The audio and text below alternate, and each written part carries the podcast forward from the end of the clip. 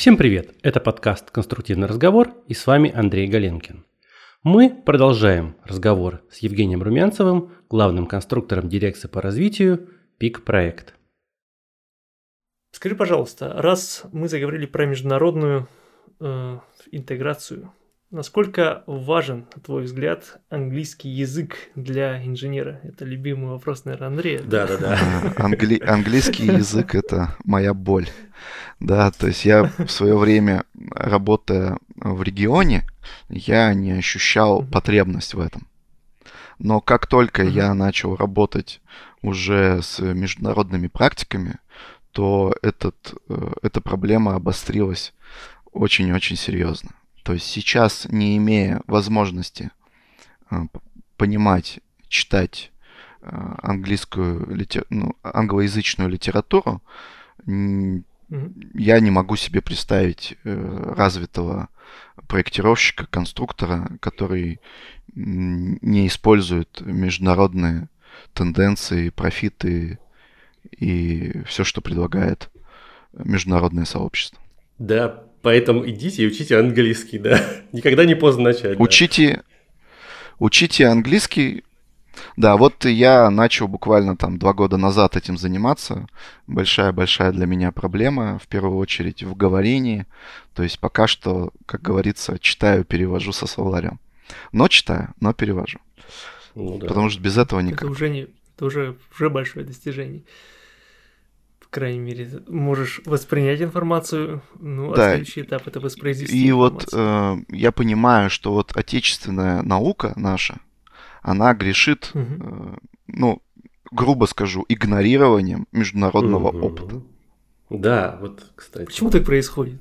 А... Почему, Евгений, так Это происходит? было не всегда. Могу сказать, что вот я там представитель Челябинской школы железобетона, мой научный руководитель, который сейчас, к сожалению, уже умер. Но вот сейчас у меня новый научный руководитель а, по технологии именно железобетона, не по конструкциям, а по технологии. А, они используют в своей деятельности а, передовые зарубежные аналоги, да. А вот их учителя и вот были популяризаторы науки а, там еще большего высшего поколения. А, они многие свободно владели не только английским, но и французским, а кто-то еще и немецким. И если вы посмотрите журнал «Бетон, железобетон» там 70-х, 80-х годов, то в конце вы найдете целые перечисления научных статей на английском, французском, немецком языках, где синтезирован их опыт угу. зарубежный. И непосредственно, непрерывно этим занимались. Вот, например, где-то с 80-х концов а, пошло это на убыль. С чем это связано, мне сложно судить. А, наверное, закрытостью страны отчасти, да. А, почему-то считалось, что мы можем самостоятельно решить любые проблемы, и ставилось это в угоду вот тех, наверное, политической, той политической конъюнктуры, которая существовала в то время. Но начиная с 90-х годов, э, неизменно мы все движемся к э, интеграции. И уже сейчас не так много, как хотелось бы, но возникают довольно достойные э, научные работы, которые основываются на анализе и опыте мирового сообщества. В первую очередь, наверное, в строительных материалах, а во вторую очередь в строительных конструкциях и, наверное, в меньшей степени в технологиях. Поэтому вот я как раз и с чем и, на, и начал заниматься, это как раз э, рассматривать опыт технологий э, зарубежных.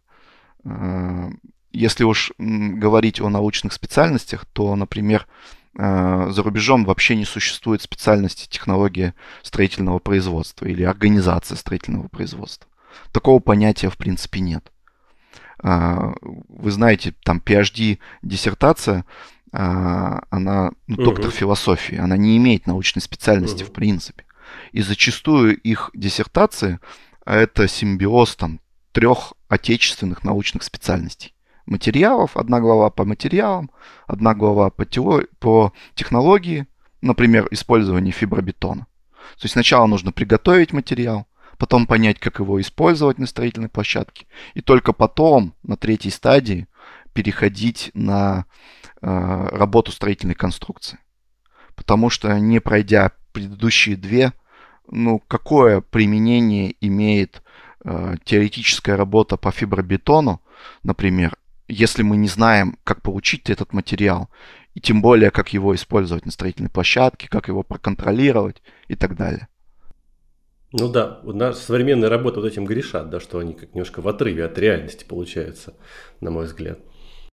Можешь назвать пару, может быть, э, примеров тех научных работ, которые тебе понравились? Вообще, э, надо сказать, что качество научных работ очень сильно упало. К сожалению. В России. А, вот так вот сходу а, могу сказать работу господина Крылова в Циниске. А, по поперечным? С, по стали железобетону. А, по стали железобетону. Да, угу. вот это там научный руководитель э, Трауш. Вот это работа, которая на высочайшем отечественном уровне выполнена и, так скажу, на достойном мировом. Угу. А если вы посмотрите работы по железобетону за рубежом, там, швейцарских исследователей э, или там их много очень международных работ, которые делаются интернациональными э, сообществами исследователей. У них очень развито, после того, как ты закончил свою кафедру, необходимо стажироваться где-то в другом вузе. Да, есть такая тема. То есть э, не принято э, защищать диссертацию у себя в ВУЗе. Угу. Либо ты должен сначала стажироваться, потом вернуться и защитить. То есть ты должен э, как бы... Набраться новых идей, да? Разбавить э, э, научную школу своего вуза другими достижениями. Угу. Да, Наверное, это, объективная э, действительность. Угу. И вот Э, работы там, того же Мутони в области там, э, работы бетона на продавливание, поперечную силу, они ну, очень интересны в этом плане. И уже не, рассматривается не просто работа конструкции, а включая там, э, ищутся там корреляции с, там, с крупностью заполнителя ищутся mm-hmm. корреляции с особенностью э, бетонных материалов, то есть мелкозернистого бетона или бетон с крупным заполнителем, с каким крупным заполнителем. Насколько это будет нужно, я пока не, не берусь говорить, но такие тенденции есть. Mm-hmm.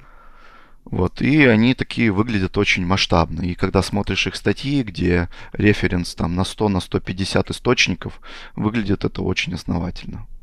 Угу. А в какой, ну вот на твой взгляд, какая научная школа сейчас в, впереди планеты всей? В какой стране, может быть, конкретные фамилии какие-то? Так узко, наверное, я не скажу. Вот, наверное, надо здесь пригласить э, в соучастники э, нашего начальника отделов, э, расчетного отдела технической дирекции ПИК-проекта э, Алексея Близнеца. Я думаю, он более подробно вам сможет рассказать, потому что он более глубоко интегрирован uh-huh. в зарубежную науку, потому что я все-таки сейчас больше занимаюсь интеграцией в технологии, нежели в строительной конструкции. Uh-huh. А как я уже сказал, такой научной специальности за рубежом просто нет угу. в, этом, в этом смысле. Мы уникальны. Интересно, интересно. А, хорошо. А, Андрей, у тебя вопрос, да? Да, у меня вопрос вот про, раз мы тут обсуждали эти научные статьи, которые, конечно, пишутся выход, выходцами, да, там, то есть зависит от уровень научной статьи, зависит от уровня того образования, которое человек получил. Вот э, как, на твой взгляд, э, наше современное инженерное образование – есть ли какие-то стороны, в которых мы сильны, а, и если есть, то какие, да, и все-таки тоже хотел бы, чтобы ты обозначил какие-то зоны, да, в которых мы очень сильно отстаем да, от, от мирового сообщества в этом плане по образованию. Ну, я уже сказал о, о, о том, о чем мы отстаем. Мне кажется, мы отстаем в инжиниринге и в технологиях. То есть э, существует большой разрыв между э, конструкторами и технологами. Вот э, нам нужно прокачивать свои скиллы в области технологии конструкционных материалов и, и их производства. Потому что работая конструктором, тем более главным конструктором, э, ты должен понимать э, специфику материала, э, его производства, работы конструкции. То есть не, то есть не может быть здесь оторванности от чего-то из этих составляющих. Да, чтобы ладонь превратилась в кулак, нужно иметь пять составляющих. Это теория сооружений, строительные материалы, технология производства, конструкции, будь то металлических конструкций, будь то железобетонных, собственно, сами материалы и технология возведения зданий сооружений. Вот пять основ, которые позволят э, объективно принимать решения на уровне продукта. Потому что проектные организации зачастую, они оторваны от реальности от реальности строительного производства, от реальности производства конструкций, от, от потребности заказчика. И вот сейчас э, появляются такие компании, которые можно назвать инжиниринговыми, которые э, имеют скиллы э, в, в этих категориях. И это очень важно. Угу, то есть, которые умеют не только создавать чертежи, но и понимают, как это будет изготавливаться, где это будет изготавливаться и из чего это будет изготавливаться. Совершенно верно. Ну и традиционно мы сильны в теоретической постановке вопроса. Что в конструкциях, что в материалах, ну, там, наверное, даже в организации строительного производства. Другой вопрос, насколько нужна э, там детальная э, то есть сейчас же нет командно-административных систем, нет нацплана, госстандарта. Угу. То есть насколько нужна наука в области э, организации. Она, безусловно, нужна для развития э, методов организации, да, там подрядные способы проектного управления, еще там какие-то современные методы органи- научной организации труда, как это было в советских учебниках написано. Угу. Но такие научные школы существуют и продолжают развиваться в России. Используете ли вы в пике такие результаты такой, деятель... такой научной деятельности российской? Мы используем интеграцию таки, такой деятельности. То есть мы выдергиваем какие-то направления, которые помогут нам развить э, что-то у себя. То есть вот сейчас у нас стартовал очень интересный проект. Это выборочный контроль качества. То есть мы хотим э, понять, э, как надежность там, одного какого-то узла, э, возможность образования в нем дефектов влияет на выборку э, при инструментальном приемке и контроле качества. Mm-hmm. То есть вот, например, так, такой, когда мы вынуждены иметь определенные инструменты для контроля. Угу. И э, имеем какие-то конструктивные решения, вот как связать количество и выборку в контроле с надежностью тех конструктивных решений, которые заложены в проекте. Угу. То есть насколько один узел, условно говоря, влияет на все сооружение в целом. И, и как правильно э, выполнить его Эм, контроль. Контроль. Угу. Да, в, в каком объеме, чтобы э, выборка э, контроля соответствовала тому уровню надежности, заложенной в узле, в конструктивной системе или отдельной конструкции. Угу. Понятно. Очень интересное направление. А, вот ты упомянул еще про уникальные объекты. Я думаю, там тема мониторинга, тема контроля, она еще более остро стоит. А, можешь рассказать, как, э, чем отличается проектирование уникального объекта от проектирования объекта, ну, какого-то стандартного, назовем так, нормальной ответственности? Ну, на твой взгляд? Здесь э, как бы нужно воспользоваться теми документами, которые регламентируют положение по проектированию, строительству уникальных зданий. То есть особенности очень простые. Повышенный класс ответственности, угу. класс сооружения КС-3 предполагает повышенные коэффициенты Конечно. надежности по ответственности. А, уровень контроля. То есть на этапе проектирования это независимые расчеты, угу. привлечение организаций, которые могут выполнить научно-техническое сопровождение. Как на этапе изысканий, так на этапе проектирования, так и на этапе производства и строительства. И э, вот эти этапы производства и строительства, они уже э, требуют особого подхода в части э, контроля качества. То есть мы, когда запускали такие проекты, мы разрабатывали методику по этому контролю.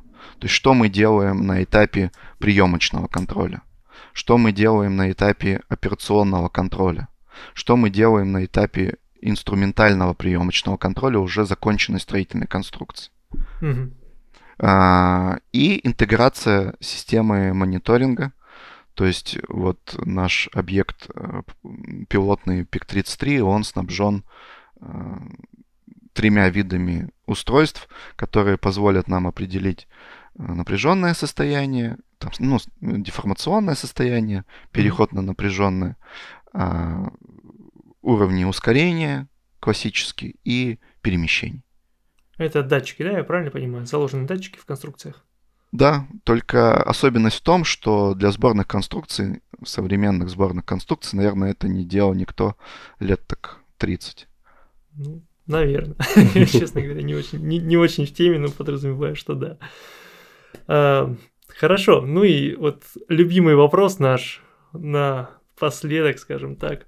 Э, по нормативке, да, то есть э, в чем основная задача создания нормотров, нормотворцев э, в ближайшее время, на твой взгляд, на чем нужно сконцентрироваться, что устарело, чего не хватает и что нужно обязательно включить, что пока еще не включено. Знаете, вот я не считаю, э, что чего-то не хватает на мой взгляд, не хватает понимания. Угу.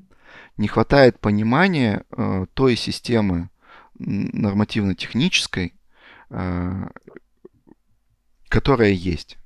То есть были заложены элементы гибкого нормирования, когда есть система обязательных требований и так называемых добровольных нормативных документов. Но это абсолютно не значит, что ты, как проектировщик, имеешь право их игнорировать. Систему этих добровольных mm-hmm. документов. Mm-hmm. И это не значит, что ты э, не можешь нарушить систему обязательных документов, если они не попали в федеральные законы. То есть как раз, если у тебя хватает квалификации, э, выйти за рамки там, добровольных документов и э, сделать более какие-то продвинутые э, конструктивные решения и их обосновать, ну, ты разрабатываешь специальные технические условия и защищаешь объект в экспертизе. Но зачастую э, вот это понимание, оно сводится к э, юридическому соответствию. То есть, на мой взгляд, э, эксперт-конструктор, э, он не, не юрист он не должен быть юристом, и не он не должен пытаться искать юридического соответствия решений и э, нормативных документов. Не может технический документ по строительной конструкции, э, по технологии иметь юридического соответствия. Хотя бы потому, что у нас не существует детальных подходов численного описания надежности. То есть механическая безопасность. Надежность это вероятностная величина, да, как мы все знаем. Но цифры этой вероятностной величины в нормы не заложены. То есть надежность продекларирована в обязательных нормативных а. документах, Но э, численных инструментов обеспечения этой надежности, угу. задекларированных в нормативных документах, мы не, уме- не имеем. На сегодняшний день только один федеральный закон, 123 по пожарной безопасности, имеет численную оценку надежности. Это вероятность там ненаступления пожара угу. там э, наиболее удаленной точки э, в год, там угу. одна десятимиллионная, если я не ошибаюсь. Угу. А в строительных конструкциях настолько сложны методики подтверждения соответствия, и они не точны, они же имеют определенные погрешности, они имеют определенные э, области использования, э, которые не позволяют э, сделать юридического соответствия. И попытки некоторых экспертов э, защ- как-то себя защитить э, и руководствоваться только юридическим соответствием выглядят как-то, на мой взгляд, не очень целесообразно. Что делать в этом случае? Э, ну, что делаю я, например, да, или что делаем мы? Мы пытаемся донести свою позицию. Если э, эта позиция встречает не, непонимание, а мы выполняем так, как хочет эксперт. Без а, апелляционно. Потому что э, у нас задача не сделать правильно, а выйти из экспертизы. Угу. К сожалению. То есть э, можно констатировать, что получение заключения и подтверждение механической безопасности, к сожалению, не идентичные понятия. Угу. Подтверждение, получение заключения и подтверждение механической безопасности не идентичные понятия. Вот такой вот вывод, господа, у нас. Но, к сожалению, не может эксперт так глубоко погрузиться в проект, чтобы понять э, особенности, э, детальные особенности. Все-таки это прерогатива э, того конструктора, кто ставит подписи, который несет ответственность угу. за этот проект. Угу. Ну, ну, не, ну, ну, ну нельзя меня проверить, вот честно. А, я, а, проверяя проект, понимаю всю многогранность и особенности его использования. Особенно если он не имеет трактовки а, в нормативном документе. Да, вот mm-hmm. мы используем какие-то решения Запада, mm-hmm. они не описаны в наших нормативных документах. Там нужно разработать специальные технические условия. А на основании чего их разработать? То есть чем э, СТУ отличается от э, добровольного документа? Исходных данных-то нет. Логично. В моменте исходных данных нет. Угу. И что мы, к чему мы приходим? Что надо сначала выполнить НИР, э, определенное угу. количество научных исследований, апробацию и результаты испытаний, угу. проанализировать их, и уже только после этого предлагать что-то прописать в тех же СТУ. Ну, вот такой, не такой путь. Так происходит, правильно? Это только, только для уникальных вещей мы да. к этому пришли. А зачастую я сталкивался с тем, что крупные объекты государственного заказа, они вполне себе на каких-то понятийных уровнях э, проходят и в СТУ вкладываются э, требования, не имеющие э, должного обоснования. Да, интересно. То есть, ну, условно говоря, составитель СТУ э, решил, что, на мой взгляд, будет так правильно и заложил эти требования. Либо составитель, либо проектировщик который mm-hmm. говорит, вот давай заложим такие методики, вот, например, за рубежом так делают, mm-hmm. а я в ходе реализации научно-технического сопровождения проведу эти ниры, mm-hmm. сопоставлю все и э, сделаем подтверждение, может быть, корректировку этой методики. Mm-hmm. И для крупных объектов СТУ переписываются раза по 4, по 5, по 6. Угу. В ходе приближения к достоверности Э, приближение к результату. То есть мы понимаем, что проектная документация это начальная стадия всего проекта. да, закрепление там ценно, ценно, э, ценностных каких-то э, ориентиров, да, нам mm-hmm. же надо с бюджета сколько-то денег получить. А потом приходится так или иначе э, в ходе реализации переписывать СТУ, перезаходить в экспертизу. Mm-hmm. Ну, вот я во всем этом самое такое вот приятное для себя услышал, что вы все-таки пытаетесь сначала сделать так, как правильно, да, то есть как вы хотите, пытаетесь это обосновать, но если не получается, то тогда, ну, экспертиза требует, да, стоит на своем, тогда вы все-таки соглашаетесь. Просто я в своем опыте очень часто сталкивался с обратным подходом. То есть делают максимально консервативно так, чтобы эксперт не придрался изначально. И не хотят вот просто ничего там в сторону шагать никуда. Вот это меня всегда так очень сильно расстраивало, да, в проектных организациях, даже крупных. Они вот так вот делают, такой подход у них. А, тут на самом деле все просто. А, все зависит от целей. Если э, проектная организация глубоко интегрирована в цели самого проекта, а не... Э, какая цель у проектировщика? Выйти из экспертизы любыми да, целями. Да, да. Э, любыми средствами, да. извиняюсь. Угу. А у них нету цели снизить себестоимость проекта. У них нету цели быстро построить. Это не их цели, к сожалению. Угу.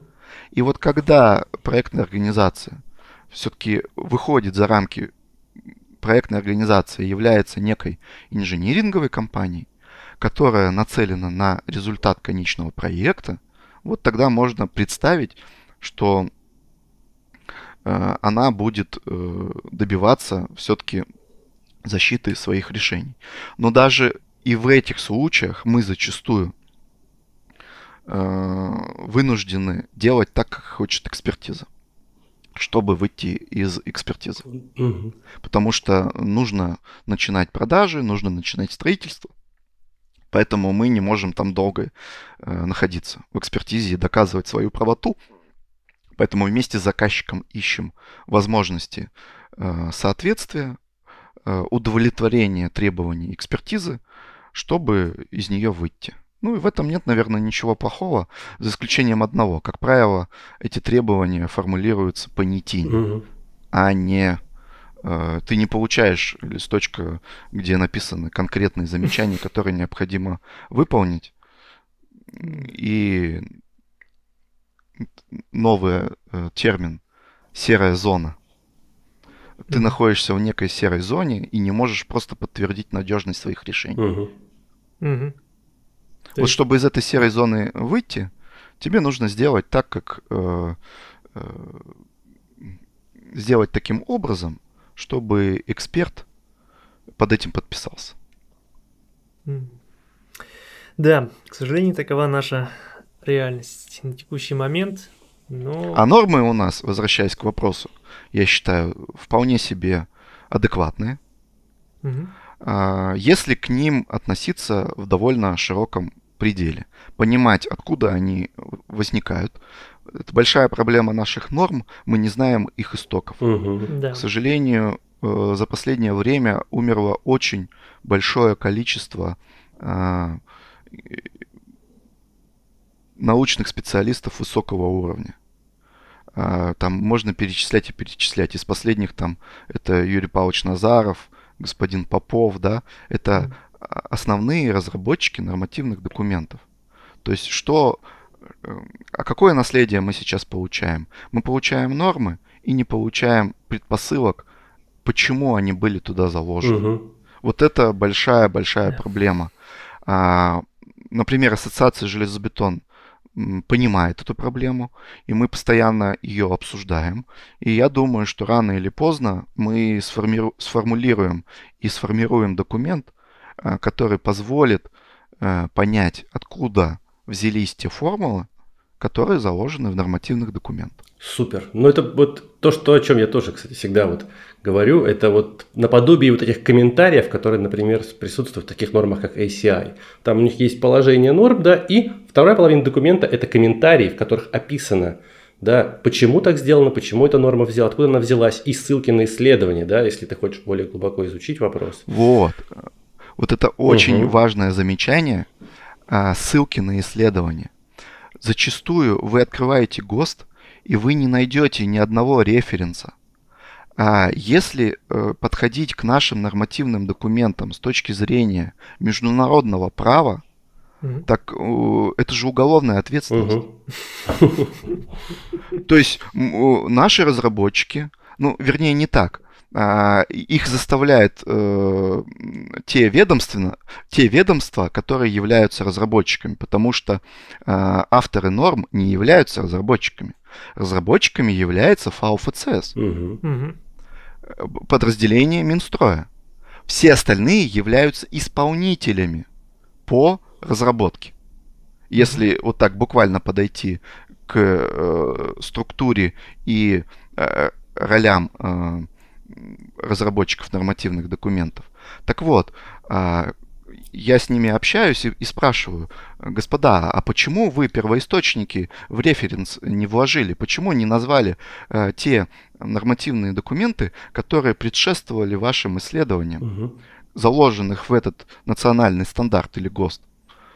Ну, они отвечают, что это не приветствуется э, ФАУ ФЦС. Нормально. Да, но если бы ФАУ ФЦС понимала, что эта картинка, извините, имеет авторское право разработчика, угу. и если бы у нас было бы несколько исков от правообладателей э, этих методик, наверное, мы бы по-другому э, себя начали вести. Ну и мне совершенно непонятно, что мешает нам с, с, с каждым э, развитием нормативного документа увеличивать количество знаний, откуда это произошло. Ну вот это правда. То есть не хватает какого-то такого бэкграунд, не, не, это даже не бэкграунд, это вот именно теоретическая основа, на основе которой создаются эти нормы, чтобы ты мог не просто прочитать абзац и там по-своему его истрактовать, а чтобы ты мог копнуть глубже и посмотреть, а откуда это взялось, а почему вот здесь такой коэффициент, да, или почему здесь такая формула была такая, стала такая.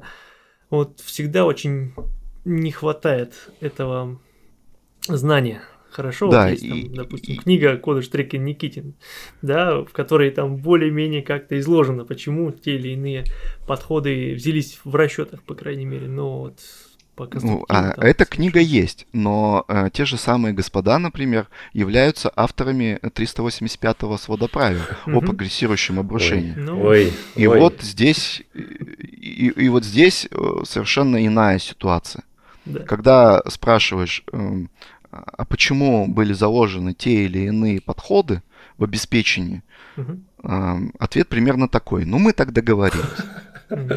Нормально. Ну, а, а, а вы посмотрите, как нас мотыляет-то. То у нас был квазистатический О, да. расчет э, с двоечкой угу, коэффициентом угу. динамичности. То вдруг с изменением 1 вдруг эта двойка превратилась в единичку и квазистатику вообще выкинули. Да, да. А при этом динамика вроде как осталась продекларирована. Угу. И для чего делать статический расчет? Э, вернее, зачем делать динамический расчет, если разрешен статический с единичкой? Да, да. Вот. Те же вопросы абсолютно То есть, у всех. Э, давайте договоримся с понятиями э, и начнем как-то э, последовательно э, их реализовывать. То есть, если не готовы к двойке, ну давайте, ну не знаю, возьмем полтора. Ну, это, конечно, волюнтаристское решение. Ну, но метание, извините за выражение, от двойки к единице, э, это даже математически как-то, ну, мягко скажем, не оправдано. Ну да. Не то слово. А, тут еще проблема в регулировании на самом-то деле. Потому что вы посмотрите, не так давно э, правительство э, Минстрой взяли на себя ответственность отменить э, изменения к СП по сейсмике.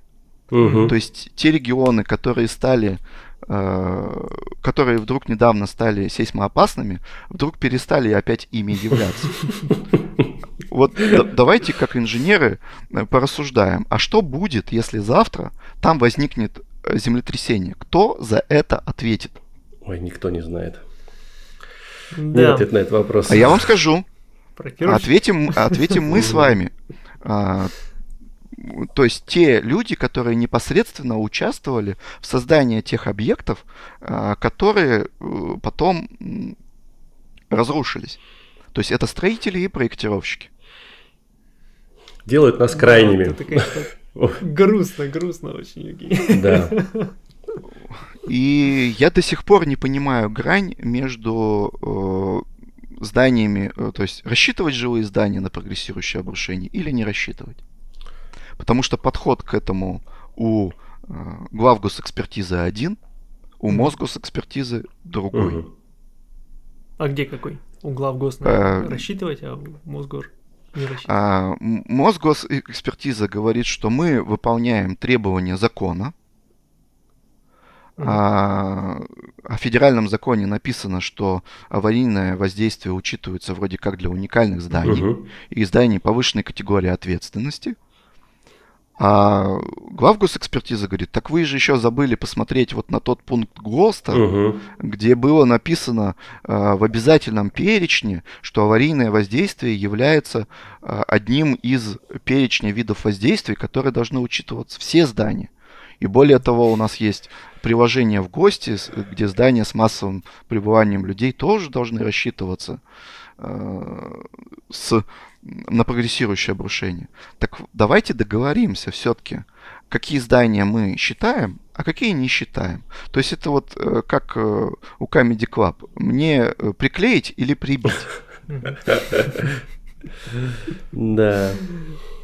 Ну вот, вот, вот честно, вот давайте все-таки один раз соберемся и решим, делать это или не делать. Но те объекты, которые попадают в главгос, они либо уникальные, либо из э, федерального бюджета финансируются. И мне, в принципе, к ним претензий нет. Угу. Потому что э, бюджет всех уровней бюджетов Российской Федерации э, вполне себе может позволить строить здания с массовым пребыванием, защищенных э, от, от прогрессирующего обрушения. Только, э, извините, как вы это начнете реализовывать? Как вы это сделаете, например, в сборном железобетонном здании? Слушай, ну вот сборные железобетоны, прогрессирующие, не знаю, у меня, конечно, опыт только с советскими панельными зданиями, крупнопанельными, вот, и, собственно, такой довольно неутешительный. Мы обследовали там а, взрывы газа, допустим, а, последствия, вернее, да, от взрывов газов, ну, я так немножко изучал эту тему и видел, как они складываются. Вот в ваших проектах вы как-то предусматриваете защиту? Да, давай. А, вот э, Сергей, ты сказал о том, что ты участвовал в расчетах, а я скажу, что я участвовал в ликвидации последствий таких аварий. Не в расчетах, я именно в обследовании участвовал. В, в обследовании. Угу. А, вот газа. мой опыт э, взрыва газа, э, он положительный. То есть э, здание было э, при минимальном э, локализации тех дефектов, которые при взрыве произошли угу. в крупнопанельном здании, оно э, после трех месяцев э, вновь было заселено. Ну, мой в этом смысле тоже. вот. Но в Архангельске, вот. я сам из Архангельска, из Архангельской области, и в Архангельске был взрыв газа в 2004 году, э, где сложился прямо весь подъезд. Да, вот. и можно вспомнить Магнитогорск угу. совсем не так давно. Да, да. А, которое произошло полное разрушение. То есть а, это разные конструктивные системы. Угу. Абсолютно разные. То есть как раз в КПД обеспечить устойч... защиту, да, устойчивость сейчас неправильно говорить, угу. а защиту здания от прогрессирующего обрушения можно и нужно. Это, для этого нужно не так много. Вот горизонтальные связи, э, они традиционно выполнялись в крупнопанельных зданиях. Нужно добавить еще вертикальные междуэтажные связи. Угу. Так вот, если они есть, то потенциально здание будет защищено. Угу. Я сейчас не берусь сказать, все ли защищены или все ли не защищены, но игнорирование э, конструктивных требований которые сформулированы для крупнопанельных зданий, действительно может привести к печальным последствиям. Поэтому мы эти добровольные э, требования не игнорируем, угу. мы их выполняем. И э, во всех зданиях э, платформы ПИК предусмотрены мероприятия для защиты зданий от прогрессирующего обрушения. Угу. В частности, выполнение и горизонтальных, и вертикальных междуэтажных связей. Понятно. В общем, вы эти штуки предусматриваете и закладываете в проект больше, чем того требует э, наше законодательство. Ну, Обязательное законодательство. Я же уже говорил разницу, что, э, на мой взгляд, как инженеру, э, мне без разницы, обязательное оно или добровольное. Угу. Важно что? Э, беру я на себя ответственность его не выполнять или не беру? Угу. И как я это обосную? Во-первых, перед своей совестью. Для меня это более важно, чем перед угу. экспертом. А во-вторых, перед э, сообществом, перед внутренней экспертизой. Ну, то есть, если завтра, э, ну, там, представим гипотетическую ситуацию, не дай бог, э, будет прокурор решать меру твоей ответственности, ты должен на бумаге недвусмысленно объяснить, почему ты это сделал. Угу. Это да, это да. Ну, надеюсь, что до этого ни у кого из нас не дойдет. Ну да. И всем того желаю, да. Ну что ж, э, я думаю, будем закругляться. Могу заключительное слово сказать. Э, пользуясь случаем, еще раз хочу поблагодарить э, организаторов за приглашение меня в этом интересной беседе и дискуссии. Надеюсь, это было интересно.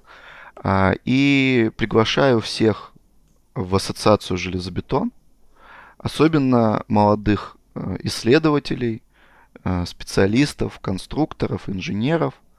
А молодых э, мы это слово рассматриваем в очень широком пределе. На самом деле формально это до 40 лет, а номинально никакого ограничения по возрасту нет. То есть нужно быть молодым душой, а, и иметь стремление и потребности к развитию, саморазвитию, и тогда добро пожаловать к нам в сообщество. Спасибо. Да, Евгений, вот хочу от себя и от Сергея, от всех наших слушателей тебя поблагодарить, потому что сегодня было очень классное интервью. Мне, по крайней мере, очень понравилось. Очень много для меня новой полезной информации. Вот, и еще раз тебе большое спасибо. И напоследок хотим попросить тебя вот под нашей традиции дать какое-то пожелание, наставление нашим всем слушателям, если у тебя такое есть. Да, наставление э, простое. Не останавливайтесь никогда в своем развитии. Постоянно самосовершенствуйтесь. Как уже было сказано, учите английский, изучайте международный опыт и положительный, и отрицательный. Вот не останавливайтесь на достигнутом, и тогда все у вас получится. Я от себя еще добавлю буквально пару слов. Э, да, спасибо за то, что позволил в течение этого интервью взглянуть э, с новой стороны, с другой стороны на панельное домостроение, на проектирование крупнопанельных э, жилых зданий и на сам процесс производства. Да. Отдельное спасибо за то, что затронул тему связи производства и э, проектирования, потому что, ну, часто эта связь бывает попросту разорванной. Проектируют одни, не задумываясь о том, как будут производить другие. И, конечно же, за вот весь вот этот интересный, э, интересную дискуссию, интересную беседу, э, связанную с международными э, нормами, за отдельное спасибо за приглашение в ассоциацию. И я думаю, что многих из наших слушателей это заинтересует. Спасибо. Это был подкаст «Конструктивный разговор». С вами были Андрей Галенкин, создатель проекта «Структуристик». И Сергей Воронков, ведущий инженер отдела САПР НИП «Информатика». А также Румянцев Евгений, главный конструктор дирекции по развитию ПИК-проект. Еще раз спасибо за приглашение. Всем пока. Пока-пока. До свидания.